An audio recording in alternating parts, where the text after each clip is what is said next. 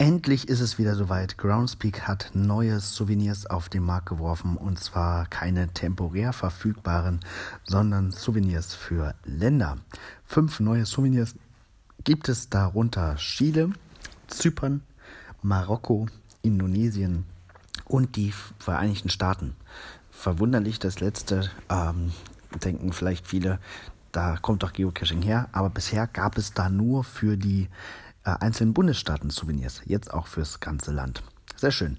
Indonesien war ich schon, äh, USA auch, Chile, Marokko und Zypern fehlen mir noch, wobei viele von unseren Reiseteilnehmern diese Souvenirs dann wohl seit gestern in ihren Profilen haben werden. Ja, wobei Chile noch nicht, das hatten wir noch nicht im Programm, kommt aber im Übrigen.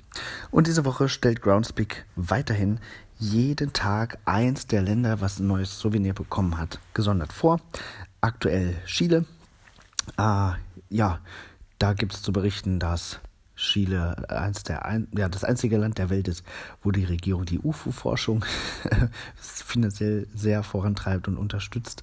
Liegt vielleicht auch daran, dass Chile sehr wenig ähm, bedeckte Nächte hat. Also es gibt über 300 ähm, freie Nächte, also wo man einfach den Himmel richtig gut sehen kann, wolkenfreie Nächte in Chile pro Jahr.